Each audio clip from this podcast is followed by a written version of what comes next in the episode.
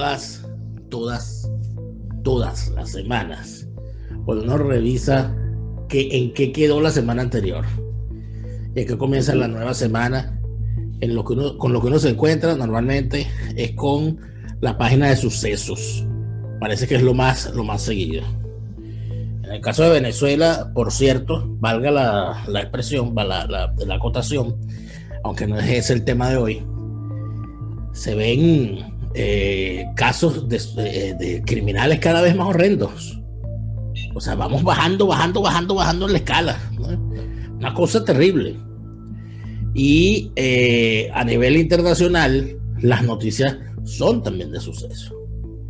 La noticia de este fin de semana en Europa fue Cataluña, ni siquiera España. Cataluña como centro, decía hoy el titular del diario ABC, un muy buen titular, ya que Cataluña es el centro neurálgico del movimiento antisistema de Europa, que es en este momento donde los antisistemas están haciendo de la suya. Hacen un trabajo de investigación donde develan cómo durante estos años se han preparado, inclusive dando talleres de guerrilla urbana, convocando a anarquistas griegos, anarquistas italianos, locos de toda laya y de todo pelaje, para organizar estas acciones que hemos visto desarrollarse recientemente. En eh, uno de mis últimos artículos en la Gaceta de Liberofera yo señalaba como la detención de un rapero, de un rapero terrorista, porque el tipo es terrorista. Hay raperos, raperos famosos, hay raperos gangsters, porque tampoco es que es una sorpresa el movimiento gangsta, rapero de, de, eh, de, la costa oeste de los Estados Unidos dio mucho que hablar. Y la guerra entre el este y el oeste también. O sea que yo no sé quién se sorprende aquí de, qué. Y luego, y luego estas, estas eh, reminiscencias del, eh, de las cales borroca vasca, escenificando terribles situaciones en Barcelona. Y entonces aquí se nos junta, este estimado Alberto se nos juntan unas cosas, porque yo escuchaba y, yo siempre trato de ver a cómo lo interpretan. O sea, cómo interpretan, cómo interpretan ellos lo que están haciendo. O sea, y de qué manera. Entonces, cuando buscamos y vemos sus interpretaciones, nos damos cuenta de que eso es un estallido popular. Es un eh, estallido de ira. llamando ahí una señora. Está la gringa. No, chico, es un, una llamada perdida. Una gringa que te está llamando. Entonces, mira. Caleborroque, etcétera. Estallido, no, estallido popular. Una explosión eh, popular en apoyo a un rapero. Bueno, en primer lugar. Ya va, pero ¿tuviste fotos de multitudes apoyando al rapero? Para allá voy. Número uno. ¿Tú alguna vez, tú alguna vez has tenido al rap como un fenómeno musical masivo. El rap siempre ha sido una música, un género. Una música marginal, de, eh, del, del gueto. Y orgullosamente los cultores de, esa música así lo tienen. Entonces, eh, un estallido social en defensa a, a un rapero que dice que él no está promoviendo la violencia, pero después que cae preso, salen sus atláteres y sus seguidores a quemar cuanta patrulla encuentran de la policía en la calle. Yo, eh, esas cosas del estallido social, Alberto, que es una expresión, eso existe, el estallido social, porque en Venezuela siempre nos hablan del estallido social del 27 de febrero, por cierto, que se acaba de cumplir un año más. El estallido social, el estallido social, y te asustan con eso. No, eh, bajen los cerros y salen las calles y tal. Entonces, ahorita estamos viendo como aquí hablando de un estallido social en defensa de la libertad de expresión, nada más y nada menos tú no, no, no sientes lo mismo que yo cuando ves lo que está ocurriendo en Cataluña y ves cada día más como la cosa se va pareciendo peligrosamente cada vez más al ritmo terrible que llevaron los acontecimientos en Venezuela para que se instaurara el chavismo. ¿O son ideas mías? Yo espero que sean ideas tuyas, porque si es así, eh, sería el inicio de una etapa siniestra para España no saben entonces qué están cultivando y qué están dejando pasar y acontecer, porque eso significa la fractura de España para empezar y luego la miseria colectiva en ese país que mal que bien tenía una democracia muy sólida y que eran ya 40 años de una democracia bastante plena. Eh, a pesar de las serias limitaciones que implica el estado de partido, las clientelas políticas, los vicios burocráticos, este, las desigualdades, inegalidad, inegalité, no en francés, desigualdades sociales. Este, bueno, pero sin embargo era, no sé, hay estadísticas que interesa conocerla. Creo que más del 90% de los españoles tienen casa propia. Por ejemplo, este, la, la pensión de vejez, así sea relativamente pequeña, cubre millones y millones de personas. Es, es, uno de los países más longevos de Europa también y la esperanza de vida es una de las más altas.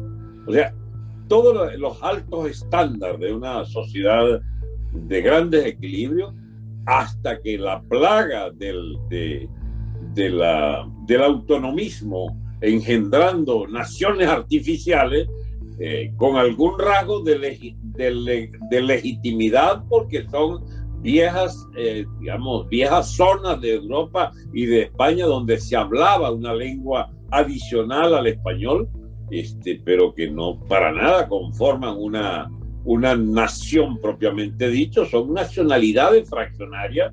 Y bueno, esas nacionalidades fraccionarias habían coexistido bajo la bota de Franco caramba, casi alborozado y, digamos, olvidado de ese tema de los nacionalismos fraccionarios, del, del secesionismo. Los más franquistas de España eran los catalanes, por ejemplo, este, como fueron los más españolistas durante los cinco siglos de, del Imperio Español. ¿Eso qué explicación, qué explicación le das tú, Alberto? ah, precisamente. que, aquella Cataluña fuese tan abiertamente eh, anticomunista y, que aplaudiera de pie el movimiento de Franco en su momento. Bueno, ya va, es que ahí, es que dije una cosa que hay que ayudarla a sostener con nota, digamos.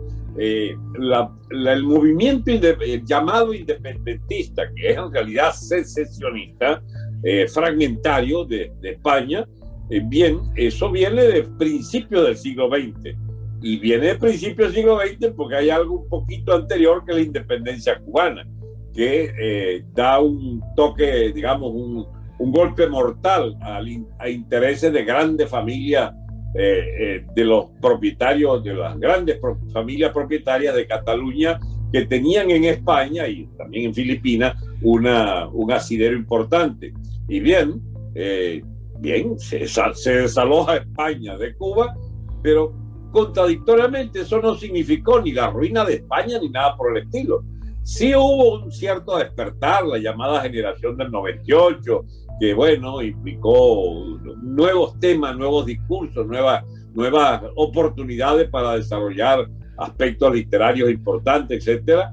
Pero en política en España sí hubo una, un, un ajuste interno que lleva un poco más tarde que la independencia de Cuba, los 10, 15 años, lleva en, germen ya el agotamiento del liberalismo eh, como se le conocía y entran en la dictadura de Primo de Rivera. Y, pero también la monarquía daba síntomas de desfallecimiento, pierde las elecciones del año 31 y entonces las elecciones municipales y el rey resuelve renunciar. Y ya estamos en plena crisis de la situación revolucionaria de conjunto de toda Europa y particularmente en España, donde hay una polarización político-social, sobre todo impulsada por los anarquistas y comunistas. Pero el tema no era el nacionalismo catalán, el tema era la lucha de clases instigada por los comunistas y anarquistas y la resistencia lógica de factores que cada vez se derechizan más. Acuérdate que en, España, en Europa todo era el dilema o comunismo estaliniano o este fascismo musoliniano y hitleriano también en los años 30. Entonces, esta, esta conjunción de los dos temas, nacionalismo y lucha de clases intensa, no se resolvía por la independencia, porque si bien hay amplios derechos que logran los catalanes con su generalidad, su gobierno propio, bajo companies eh, en la República Española a partir del 31, no es menos cierto que fue malbaratado ese capital político porque se fueron a la revolución misma, revolución obrera comunista de los anarquistas y comunistas del año, del año 34 en Barcelona. Y hay grandes jornadas insurreccionales que se combinan con la insurrección de Asturias, se combina con un enorme fraude eh, eh, político electoral que lleva al frente de los comunistas y los republicanos, de los izquierdosos, de la, del ala de los partidos radicales estos de Europa que fueron el digamos compañeros de ruta de los comunistas y llevan a España a bueno la, la, la inminencia de una revolución obrera con Barcelona como epicentro y Asturias como telón de fondo, lo que había sido una gran insurrección obrera minera de Asturias el año 34, con su huelga general, etcétera, etcétera. Bien, pero para decirte, del 1900, con la independencia de Cuba, hasta 1936, es una, una, especie de, de, de zigzag violento que pasa por la dictadura de Primo de Rivera, por la, digamos, la renuncia a la monarquía, el fin de la monarquía, el surgimiento de la república y la revolución obrera que se abre, se abre paso hacia una polarización extrema que se resuelve con la guerra civil, tres años de guerra civil, y gana este, la derecha española, los sectores más conservadores y el franquismo, que logra reunir la mayor porción de militares que dan al traste con el sueño este de convertir a España en una república roja. Ahora, ¿a ti, te, parece, ¿a ti te parece correcto en esta etapa de tu relato decir que ganó la derecha? Porque cuando uno revisa bien... La nación.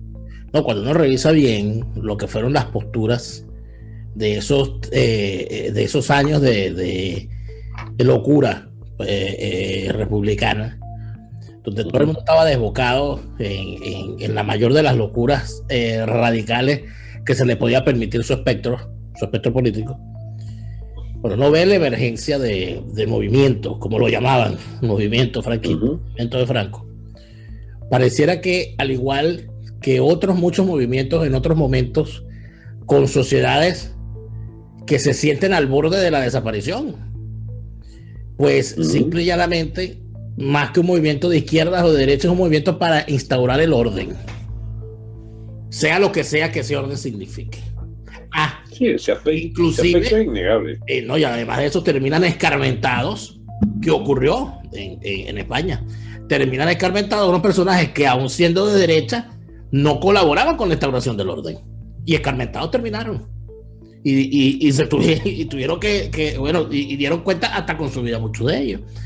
Entonces, el, el, ese, eso, eso que normalmente, Alberto, las clases medias y las burguesías anhelan, que es la tranquilidad, la estabilidad, el derecho a la propiedad, el derecho a educar a sus hijos con sus valores familiares y todas esas cosas, que es una cosa tan catalana, porque, porque es así, de alguna manera uno no entiende, y yo sé que no ha llegado a esa parte del relato, pero uno, uno dice, pero ¿qué pasó con esa Cataluña? con aquella. O sea, con esa de aquellos valores, de aquella cosa que inclusive se sentía orgullosa de formar parte de una España a la cual alimentaba con sus mejores teóricos, sus mejores filósofos, sus mejores poetas, sus mejores... Es una cosa que uno, que uno no se explica. Dice, bueno, pero ¿qué pasó aquí en el camino? ¿Qué, qué, qué, pasó aquí? ¿Qué pasó ahí, Alberto? Ya. Mira, el problema es que, ya va, esto se supone debió ser, ha debido ser digamos, abordado desde una introducción general del tema de España y sus fracturas históricas, etcétera. Este, de todas maneras, vamos dándole que algunos temas, algunas cosas pueden quedar claras. Yo sé que usted puede con eso. eso. Escúchame, Barcelona y Madrid eran las dos grandes ciudades de España y a veces Barcelona con mayor entidad era el centro de la cultura del hispanismo, etcétera, y de, y de, y de la de, ya va, hay un siglo de oro, ¿ok? Y hay la Castilla hegemónica y Madrid la floreciente y, y, hay muchas otras regiones de España con una riqueza cultural enorme, en particular Andalucía. Pero ocurre que Barcelona insurgió como la ciudad industrial la ciudad proletaria, la ciudad de los comunistas y anarquistas en especial, y muy cerca Aragón allí, que alimentaba con el mito anarquista de masa campesina, etcétera, la, la proximidad de un estallido social que era toda Europa la que estaba bajo el sino desde la revolución bolchevique de 1917, bajo la amenaza real del estallido político-social de las revoluciones obreras. Es una etapa, como la definiera, creo, este gran teórico marxista Trotsky, es una, es una etapa de guerras, revoluciones y fascismo. O no sé si es Lenin el que, el que acuñó esa frase. Guerras, revoluciones y fascismo. Es decir, la polarización extrema y la guerra como escenario de fondo. Bueno, España cumple de forma acabada esa, ese dictat del siglo, ¿no? Y efectivamente allí se produce la revolución obrera, se llevan por delante la monarquía, este, con, ¿cómo se llama? La burguesía se cinde en sus componentes y un ala se va a, como compañero de ruta al gobierno este separatista de Company y ahí, chicos, lo que no puede olvidarse, la barbarie de la quema de conventos y la quema de iglesias, el colgamiento, chico, de miles de curas y monjas, chicos, ahí arranca la, la, ¿cómo se llama? La gran obra de los catalanes, este revolucionario. Y allí estaban, pues, las milicias anarquistas queriendo realizar su sueño, enemigos de los comunistas que querían su sueño estaliniano. Y viene entonces las confrontaciones internas y viene la ruina de la propia revolución por sus disensiones internas. Y finalmente se establece un mínimo de orden para la república, para que la república gobierne, o sea, el, el, ¿cómo se llama? El mito nacional de que solo podían defender sus intereses dentro de un gobierno, una república española, rápidamente se encuentra con que los propios republicanos a la cabeza del Estado republicano español, dirigido por el Partido Socialista, el mismo PSOE de, Sánchez, este, es el PSOE que derrota su tendencia interna moderada de Besteiro y lleva a Chico Indalecio Prieto y a Largo Caballero, el Lenín español, este, eh, a la cabeza de aquel gobierno, chico, que termina encabezado por ladrones, chico, pero de marca mayor y de disolvente de toda la haya. Bueno, pero no, no ha cambiado mucho el, el, PSOE, ¿no? Por lo que veo, tienen una línea histórica. Eh, eh, el PSOE desapareció después de esa guerra. Hey, el PSOE llegó a desaparecer con la, con la guerra civil y convertirse en, en una curiosidad histórica. El PSOE es recompuesto se dice, ya esto ya es, una inhibición tonta de mi parte, si se dice. No, no, está demostrado que el PSOE lo reconstruye los servicios secretos americanos.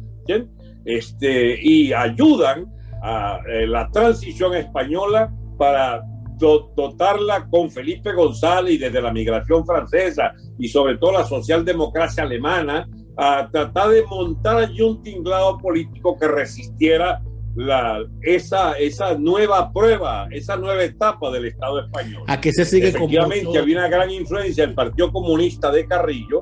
En España habían dos partidos. Era el partido de los, de los, de los herederos del nacionalismo más o menos fascistizante o del nacionalismo, eh, digamos, franquista, para ponerle ya el nombre moderno. Y entonces, este, y la otra, la otra facción era, por supuesto, la de Carrillo y el Partido Comunista. Pero tú sabes que acá en, acá en Alemania eh, se tiene una especial mirada hacia el proceso español y sobre todo hacia la, la, transición española, sobre todo desde la socialdemocracia. La socialdemocracia alemana se jacta de eh, tener a Willy Brandt como el gran arquitecto de esa transición. Eh, Acuérdate que auxiliado por los ADECO, que le metieron mucha plata a ese proceso. Cosa que me confirma, eso que tú estás diciendo, me lo confirmaron directamente los participantes en aquella reconstrucción. Eh, cuando a mí me correspondió ir a la Fundación Ideas a un curso al cual me mandaron los ADECO. Y eh, en Madrid. Y yo recuerdo como uno de esos teóricos unos tipos que son unos teóricos reconocidos eh, de la izquierda y de la, de, socialdemocracia, en determinado momento se paraban y decían, bueno, nosotros nos sentimos bien, eh, bien extraños al tener que decirle, enseñarle a ustedes lo que su partido nos enseñó a nosotros. porque cuando nosotros eh, empezamos a obtener la ayuda del Partido Acción Democrática fue cuando empezamos a entender lo que teníamos que hacer. Y hablaban sobre todo del tema del activismo, de la, de la estructuración, de la cuestión de los comités y todas aquellas cosas que son, por cierto, eh, bueno, casi, casi eh, se, llaman igual, ¿no? O sea, cuando tú ves y tú vas al bueno, las casas del pueblo y la cosa, te das cuenta que la cosa va por lo menos por el mismo camino. Pero eso, eh, Alberto, tiene una, una, una significación. Tú lo, tú lo, lo, ves como una recomposición del PSOE y, y, todo lo que, lo que hubo que hacer. Pero, oye, fueron 40 años, ¿no? 40 años. ya, pero la, ¿Tú dices la, democracia o el franquismo? No, no, yo estoy hablando del franquismo. Fueron 40 años, pero, son 40 años que no son una política, no, ya va. Hay cuatro o cinco franquismos adentro. Hay un franquismo, chico, de Cosa la lógica. victoria militar. Cosa ¿eh? lógica, ¿no? Cosa lógica en una hegemonía de tanto tiempo. Es un franquismo de la victoria militar y del aislamiento de ese régimen por parte del cordón sanitario que le tienden los países dominantes de la coalición ganadora de la guerra, porque a Franco se le asoció, no sin, no sin mucha este, falta de sospecha, de aliado de Hitler y de Mussolini. Él era de, él era de una especie de socialismo nacional de derecha, como lo fue, es que la gente se confunde a veces y cree que los socialistas, los únicos socialistas eran los, comunistas y los anarquistas. No, no, ya va, había socialismo de derecha. El nazismo hizo amplia, una amplia gama de, de medidas estatistas y socializantes también. Mussolini, por definición, era, eran partidos nacional socialistas el nazismo. Y el fascismo era eh, los fascistas y combatimento, etcétera. ya va, eh, eh, ¿cómo se llama? Mussolini era el director de la UNITAD, el periódico del Partido Comunista, y se pasa al, fascismo luego. Bueno, en España hay una tendencia socializante muy fuerte en las bases de la derecha franquista, pero no estoy hablando de eso. En, el periodo de inmediata posguerra de la guerra civil, es la guerra mundial. Entonces son años de penuria, son años de aislamiento y son años donde el Franco, caramba, pataleaba allí para obtener ayudas de la parte de Alemania y de Italia y por supuesto le tiraron, le tiraron a matar desde, desde Occidente mismo, desde la coalición de Inglaterra-Francia y en Estados Unidos. Pero terminada la guerra, empieza otro marxismo, pero sin, empieza otro franquismo. Pero fueron años muy difíciles, esos fueron los años del hambre, porque eran los del bloqueo, a pesar de que se defendieron y sobrevivieron, y son los años en que planean incluso la izquierda una nueva ofensiva por la vía de las guerrillas, etcétera, etcétera. Franco aguanta todo aquello, patalearon, se hicieron de un espacio pequeño, pero visible debajo de los yanquis, y entonces había el peligro, sin embargo, de que, bueno, los comunistas fuesen un peligro allí. Pero socialistas no aparecen. Los socialistas quedan destrozados y se mudaron con su plata para allá, para, México, donde tenían su gobierno de exilio. Esos despilfarraron lo que quedó de esa pobre república. Había, se habían compartido con Stalin el oro, el oro de la república.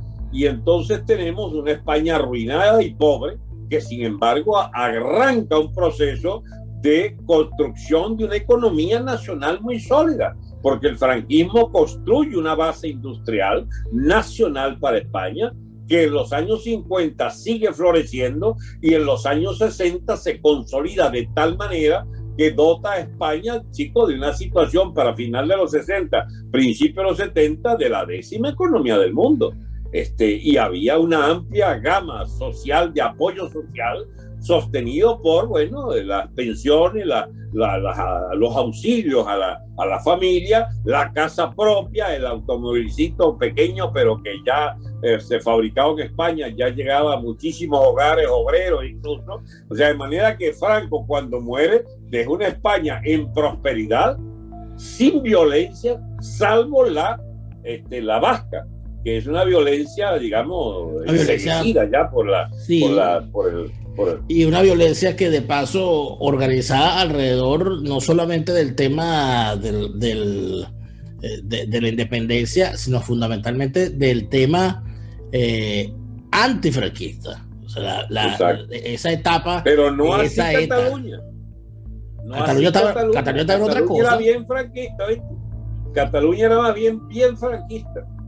Mm. En Barcelona, quiero decir.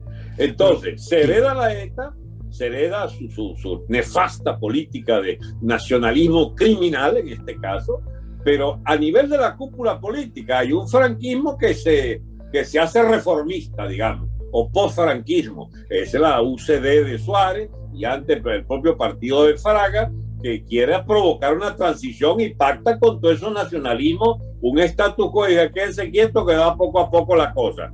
Y con Carrillo se sacan la lotería, porque Carrillo siendo, te, decía que había en España dos opiniones, el franquismo y el partido. El partido era sinónimo del Partido Comunista. Pues bien, todo lo que se movía en la intelectualidad, en la clase obrera, en los sindicatos, eso al punto que el propio Partido Comunista se da cuenta de que con Franco se puede coexistir y monta las, las comisiones obreras.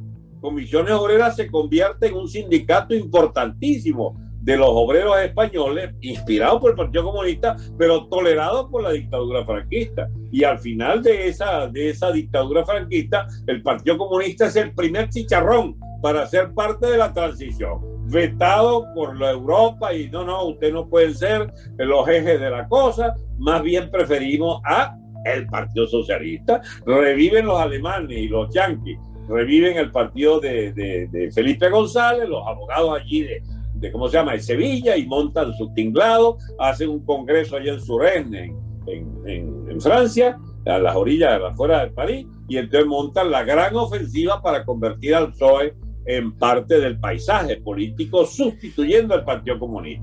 y lo logran, Al cabo de 6, 7 años ya el PSOE estaba en el poder. Ya. Precisamente al momento que estamos hablando, se están cumpliendo 25 años de eh, la, primera victoria de Aznar sobre el Partido Socialista. Y también recientemente se cumplió, se cumplió un año más de lo que sería casi que el último estertor de las viejas formas de hacer las cosas, como lo fue el golpe del 23F o la chapuza del 23F, según como se quiera ver, que fue el asalto al Congreso por parte del grupo de guardias. Tejero. Tejero y los suyos.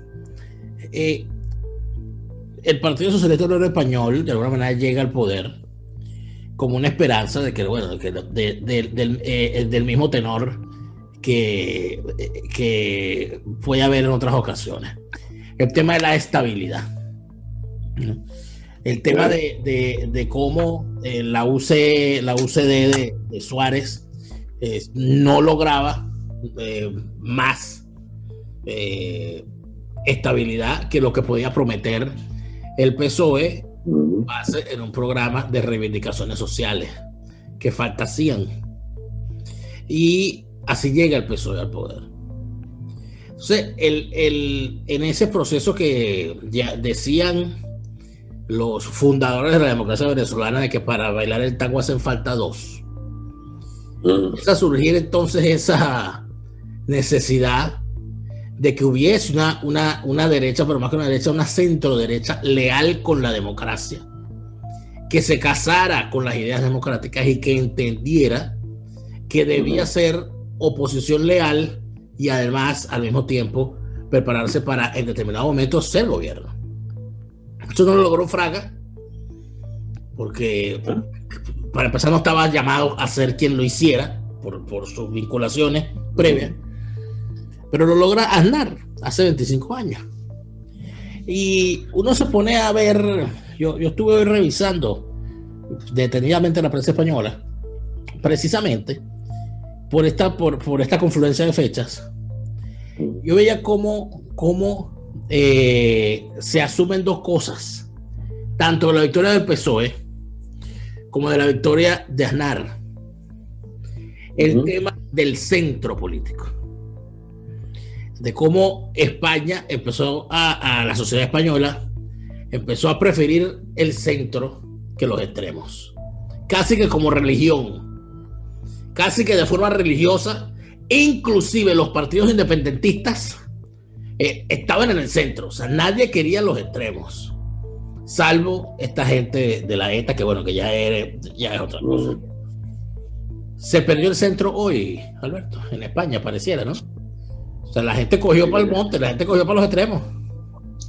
Sí, pero a ver, esa es una descripción gráfica del asunto, pero lo concreto es que hay dos partidos socialistas, el de Felipe González, que se entiende con el centro democrático, como llamaba Suárez, que se entiende con la figura del rey, que es un partido constitucionalista, que es un partido que respeta los pactos de la transición y lo importante que fue, digamos, esa, con, esa coexistencia de ideas y proyectos que dura hasta Aznar precisamente, este, solo que interrumpe un invitado de nuevo tipo.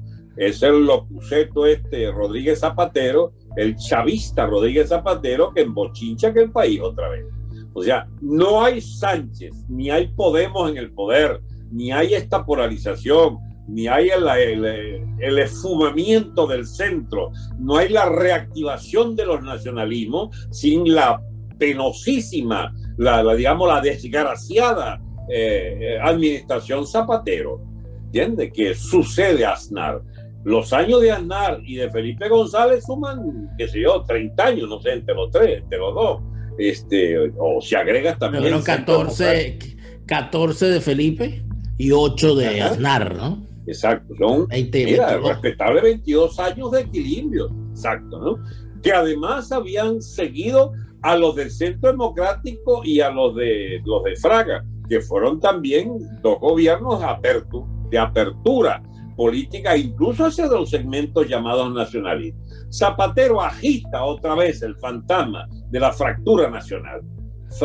Zapatero agita a los nacionalismos fragmentarios y tiene entonces unos, unos fundamentalistas eh, de esos nacionalismos que se envalentonan y empiezan a la casa de España, a la casa de la fractura del Estado español y vemos entonces, esta es la herencia zapaterista este paniaguado de Sánchez con un Podemos en el poder, unos nacionalistas alzados buscando fracturar el Estado español. Esto es el zapaterismo, hecho eh, situación política ya con personajes de segunda línea, porque yo no sé si atribuir alguna astucia a Zapatero, pero él no logró acabar con España mientras estuvo allí. Pero si dejó quienes pueden acabar con eh, Aguántate ahí porque fíjate tú algo. Si bien en efecto hay, una, hay unas participaciones mm, eh, bien, bien eh, llamativas de, de Zapatero en todo esto y de su gobierno, vuelvo al punto.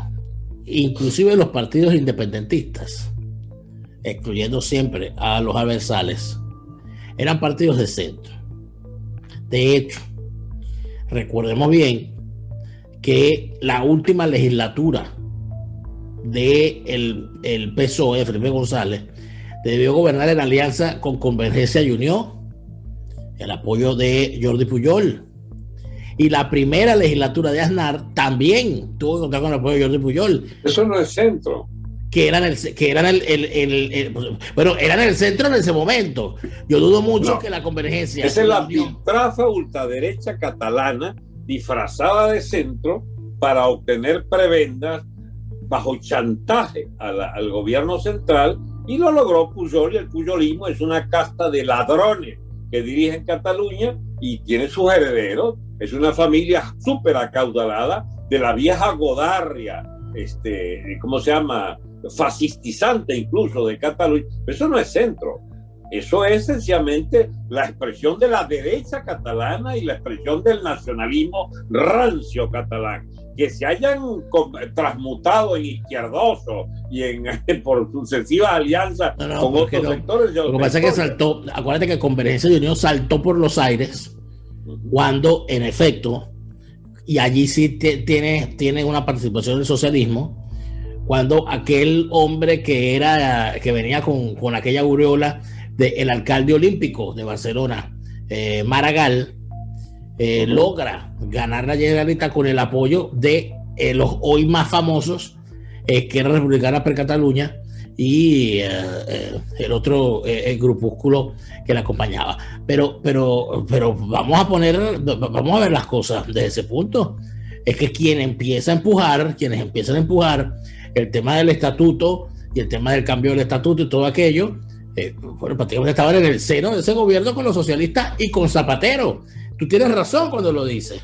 Es que es, que es con Zapatero que arranca una labor de, disociación de estos factores independentistas y de... Que no se entiende. Y empujar. Que no se entiende, si que no se entiende si no lo completa el Rajoy, con la cobardía infinita de Rajoy, de, la, de los conservadores, pero que hace un papel nefasto de capitulación permanente ante los nacionalismos, lleva a Sánchez y a Podemos al poder y a estas nuevas polarizaciones. ¿A qué le atribuyes tú esa actitud de Rajoy? Porque yo la he estudiado y he intentado ver si alguien la ha estudiado y nadie la puede explicar. Cobardía política. Cobardía política de una, de una casta de propietarios de, capital financiero, el famoso IBEX 35, las más grandes fortunas de España, hechas a la sombra de corruptelas también, con, en complicidad con el Estado. Este, mira, eso es lo que explica también en Estados Unidos fenómenos como el de Biden, este, o fenómenos como la, la articulación con, de Fede Cámara con el Chávez. O sea, eso es una casi digamos, un proceso degenerativo de las antiguas burguesías convertidas en negociantes de, los principios del país, de, lo que haya que negociar para ellos ganar plata. Y eso es el drama de, de, toda Europa, que la vieja derecha se descompuso y se convirtió, chicos, en guiñapos ideológicos absolutamente oportunistas. Y España es la principal, eh, ¿cómo se llama? Eh, eh, ¿Cómo se llama? Víctima de esas capitulaciones sucesivas. No hay nacionalismo catalán vigoroso sin el capitulador Rajoy, sin el cobarde Rajoy que continúa la obra de el, del, Zapatero, el Rodríguez Zapatero, cuando Felipe y cuando Aznar no hubo. Ojo que hay cosillas que vienen ya de las capitulaciones del propio Aznar.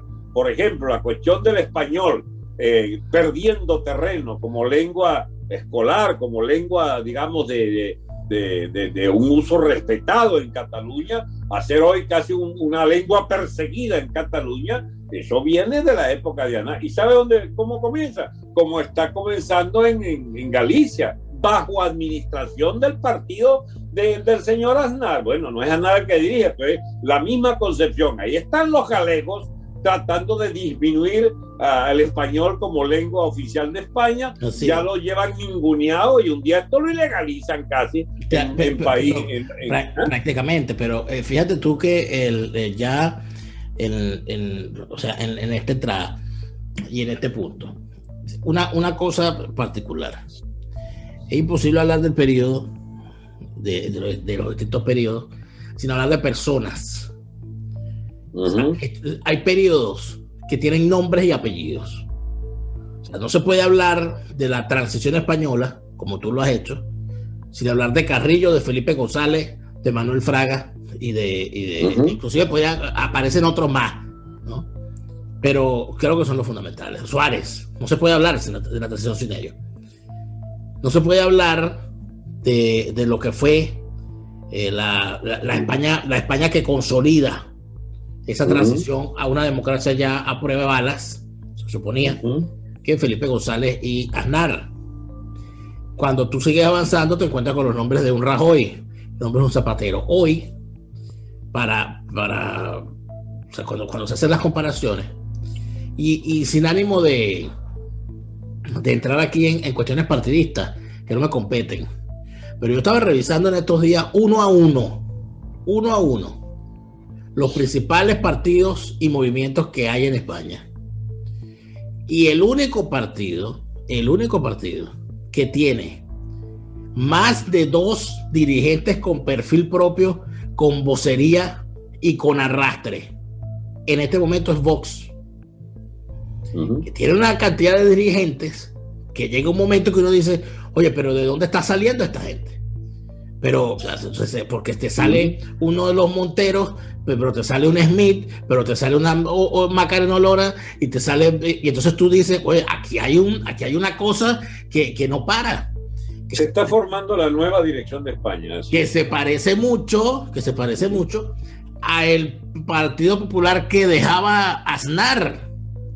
cuando Aznar, que el gran problema de Aznar fue gestionar la sucesión cuando tenías a un Mayor Oreja, cuando tenías a una María Sangir, cuando tenías una Esperanza Aguirre, cuando tenías un Rodrigo, Rodrigo Rato, cuando tenías lo que tenía. Entonces, ese crecimiento, ese crecimiento que está teniendo el, partido Vox, que todavía es limitado, gracias a Dios, no, porque creo que les está dando tiempo de crecer ordenadamente. Así es.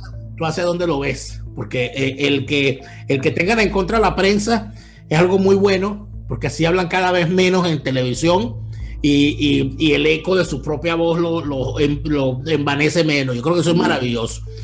Y eh, me parece que llevan un crecimiento ordenado, palmo a palmo, municipio a municipio. Es una cosa que uno dice, oye, pero crecen. Pero eso lleva a algo, en tu opinión.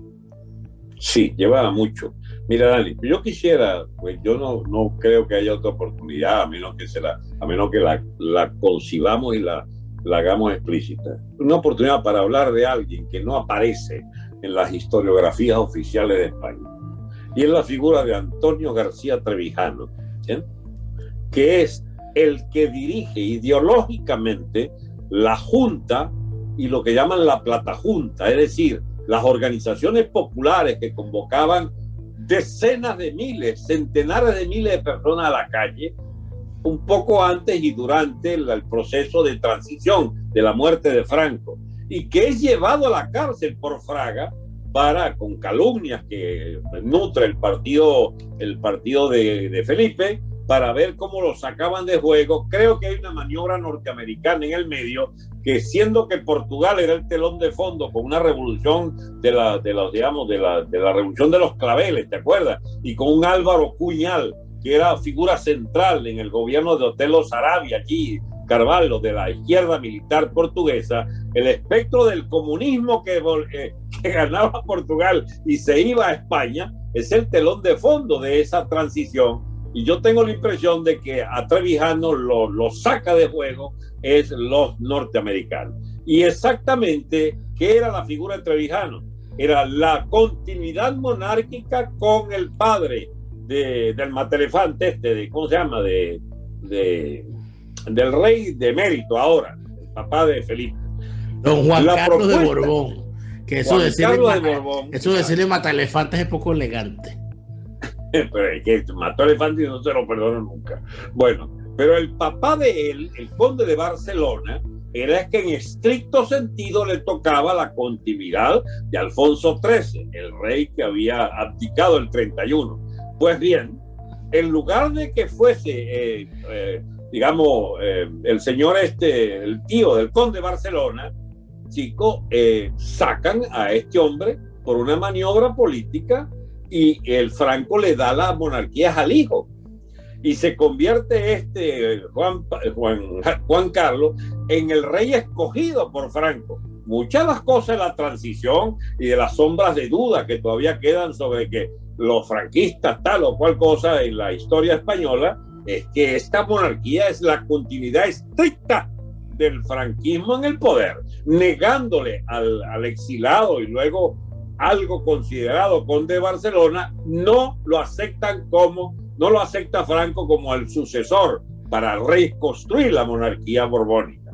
Y bien, ese García Trevijano fue expelido, sacado, calumniado y echado del debate político. ¿Y qué decía Trevijano?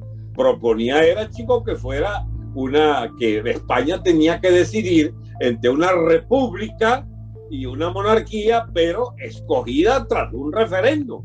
Y que no solo era un referéndum el que debía escoger eso, sino que no podía ser una república cualquiera, porque tenía que proscribir este, la, ¿cómo se llama? El partidismo asfixiante de los estados, de, ¿cómo se llama? De, de, la democracia partidista, clientelar.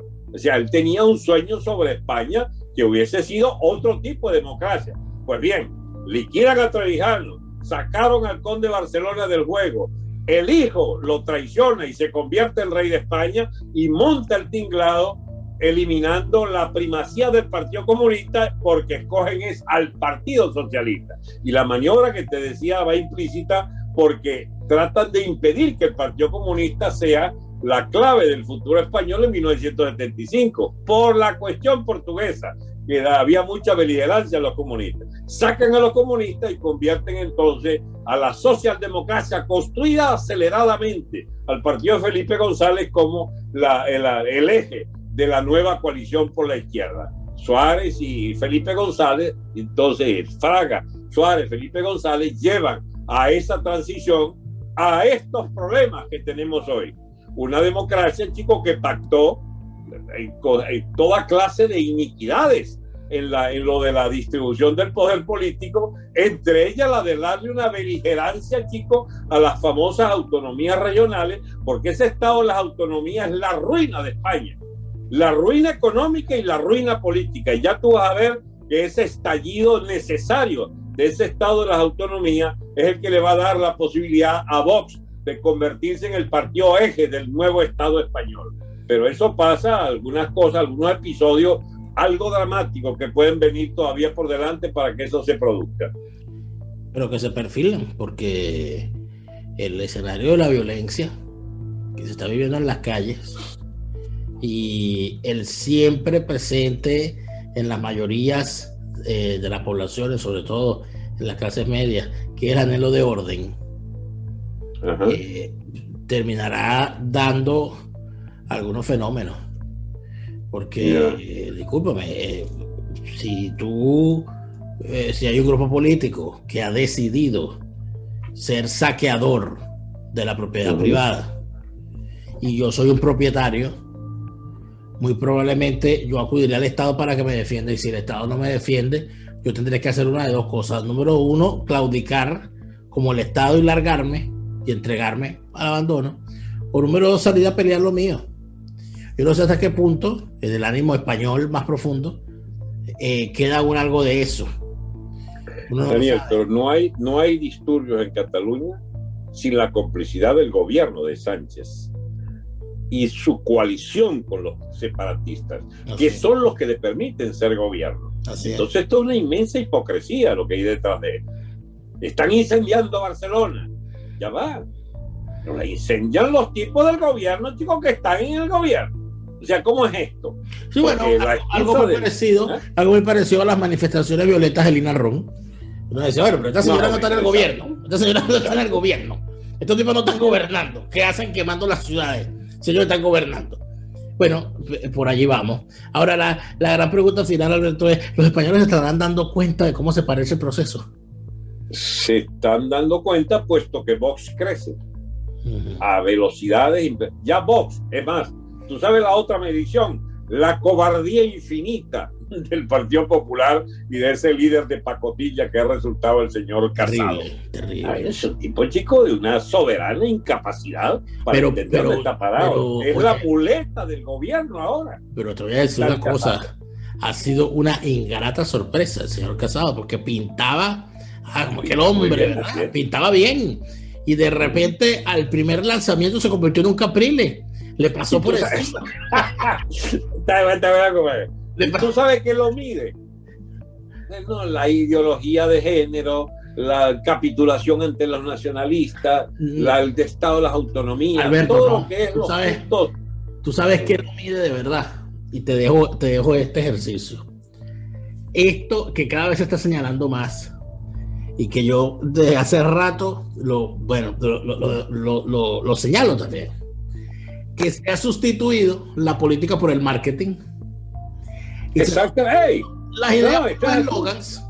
En el caso de ellos es, es, el fanatismo de la clase política española. Tú agarras lo que la gente quiere, quiere que se diga. No solamente eso, sino que tú agarras, tú agarras a un Macron, a un Casado, a un Sánchez, a un Trudeau, a un Leopoldo, a un Nayib Bukele, a cualquiera de esos fenómenos y los les pasas, les pasas y lo, lo, dejas nada más la silueta. Y la gente no va a saber diferenciarlos. La forma de vestir, la forma de caminar, la forma de pronunciar las palabras, las S y las Z, la forma como hablan de los demás, la forma como hablan de sí. Cuando tú les haces una deconstrucción, tú dices, pero esto, esto es que, ¿dónde está esa fábrica? ¿Dónde están saliendo estos, estos personajes? Y vacíos, vacíos de ideas, pero llenos de eslogans le tocas la cabeza para, que salga una idea y lo que te sale es una consigna, un eslogan una, una, una frase hecha, cosas que sinceramente debo decir, no veo en el caso de Vox, donde siento que hay una especie No, no, hay, hay criterio, chico. Veo que, hay, que además de eso tiene el carácter de, eh, del reaccionario en el buen sentido. Es una gente que está reaccionando. Una gente que dice. ¿Sabe qué le critico yo a Vox? Porque, digo, para que no se vea que uno es como una especie. No es para que no se vea, digamos. Ojo con que defendemos incondicionalmente la necesidad de Vox para España, la necesidad que Vox dirige España. Lo que yo creo que son un poco chambones, un poco novatos, ¿bien? es en política internacional. ¿eh? Ellos tienen un gran acierto para mí, son aliados también de Trump como nosotros, pero respecto a Venezuela, viven de la quimera que la MUD, por ejemplo, pueda cumplir un papel o de que, que sea el guaidocito o el tonto este de capirote. Bueno, este, ya aprenderán, ya aprenderán. Mi estimado amigo, eso no es culpa de ellos. eso no es culpa de ellos. Eso es culpa de los que no hemos sabido explicar lo que está ocurriendo en Venezuela. No, no, no es un problema de explicar.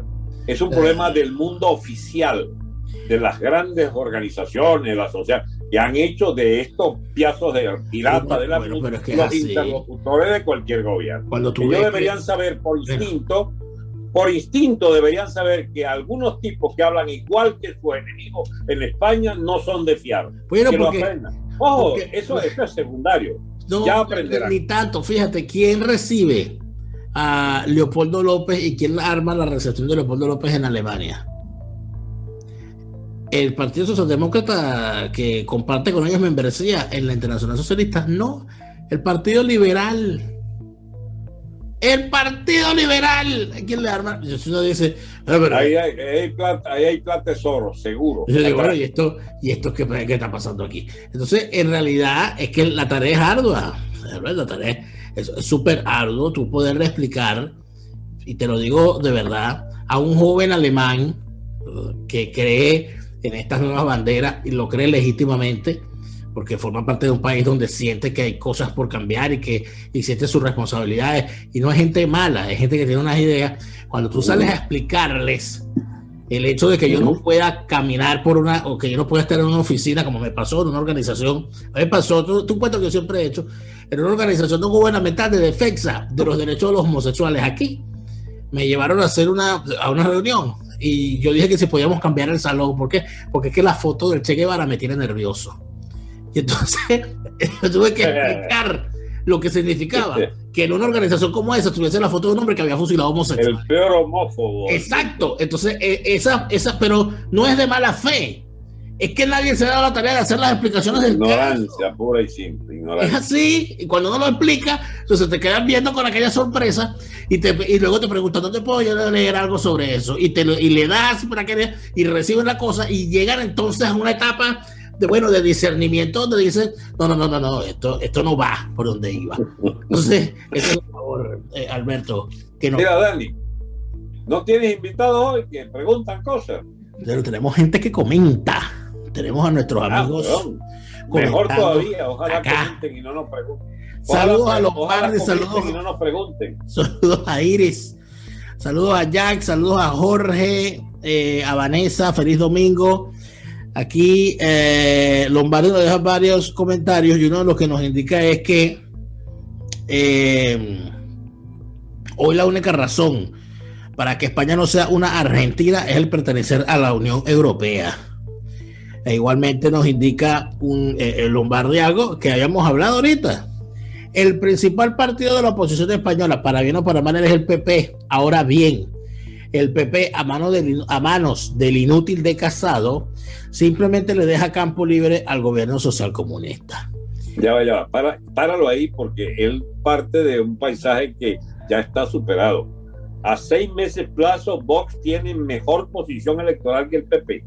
Y la dirección real, menos mal que existe Vox, la oposición real en España va a ser, es ya Vox y va a ser el líder de la oposición y eventualmente el eje de un nuevo gobierno. Ahora, fíjate una cosa, hay una jugada, hay una jugada clara, obvia, súper cantada, de estrategas de la maldad, de que ese es el juego del partido del PSOE.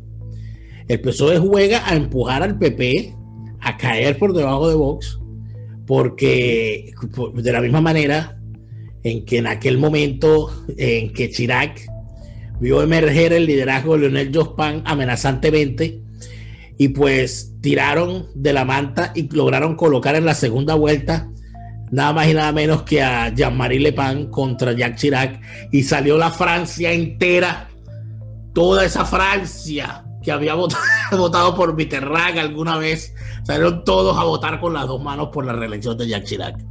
Entonces, el, e inclusive ese manejo que se hace tendencioso de la prensa, el negarle presencia a Vox, cosa que la gente lo ve, la forma como hablan y, y, la, y eso de permitir que entonces lo que se vea en los medios sea el rechazo a los fachos, pero la desfachatez de la, de la izquierda más radical, como una gran estrategia del PSOE para decir, nosotros somos la garantía de estabilidad, permítanos gobernar en solitario. Y nosotros vamos a contener esa derecha y vamos a contener esa izquierda también, no vamos a desaparecer. Es una cosa ese juego, Sí, pero ese juego se acaba porque el, el propio, eh, el propio Pedro Sánchez es uno, de los, es uno de los gobiernos más inútiles que ha parido la tierra. Este, para empezar, no sé, 100.000 muertos deben llegar ya los del coronavirus en España. La peor gestión de la, pandemia. Mm, un tonto no llega tan alto. Bueno, sí, sí, en el caso de que los opositores sean más tontos que él, que es el caso del PP Rajoy y el PP Casado, ahora es que hay la esperanza de Vox, pero Vox no le ha dado tregua desde el primer día. Vox va a dirigir la oposición y va a dirigir España. No te quepa la menor duda, Daniel. Ojalá, que, ojalá que de España que dirija. Ojalá que de España para ese momento, ¿no? Bueno, sí. Tú sabes lo difícil que mm. pase esta especie de maldición histórica de la ideología, del mito del Estado de las autonomías, que es la peor lacra de España. Porque las tumbas de España son la bendita este posicionamiento de todos los vagos habidos y por haber que quieren hacer del Estado su fuente de ingresos y no les cuesta mucho en una economía fuertemente manipulada por el estatismo de los partidos en los últimos 30, 40 años. No era así cuando Franco, era otro modelo. Pero esta cosa de la economía del gobierno de transición y vivir de Europa, y por ahí hablaba alguien que menos mal de Europa, Sí y no, porque Europa es corresponsable de todo este desastre español, al meterle y meterle y meterle plata, al haber inducido a la desindustrialización de España para lograr que era el orgullo de la, de la articulación de la economía española la reventaron para convertir España en una economía de, hoteles, chicos, de hoteles y de servicios. Bueno, ahora resulta que esa misma Europa, chicos, eh, arruinó el campo español, arruinó segmentos enteros de la industria y ahora le impone locuras tales como, por ejemplo, eliminarlos, eliminar el diésel. Por ejemplo, ya va, momentico, ¿a dónde quieren llegar todos estos manganzones de, de los, de los, estos, de los partidario de la vaina climática y todas esas locuras que han inventado los burócratas de Bruselas. Bueno, hasta ver a España aún más reducida en su papel internacional y quizás cada vez más importante a España y a, y a, y Alemania, que son los beneficiarios de esa comunidad europea. Menos mal que en Europa hay toda clase de discusiones. Están los húngaros, los polacos, echando vaina y buscando su propia su propia definición frente a esta temática de los globalistas. Y hay una emergencia interesante que de ese bando que están dando llamar los austeros de, la, Unión Europea, eh, que son unos países muy poco mencionados en los noticieros, porque nunca pasa nada allí. En Holanda, en Austria y en, eh, creo que es Suecia el otro, los llaman los austeros, han hecho un, grupo que se opone a los grandes, a, que se le dé más ayudas a los países que no cumplen con las metas económicas, a que se aumente el gasto fiscal pasando por encima de las realidades nacionales, a los gobiernos que, que pretenden tapar sus gastos fiscales con las ayudas europeas. Y los tipos están creando una tendencia interesante que habrá que ver en el futuro, ¿no? Dani, permítame un comentario que no me perdonaría si no lo hago.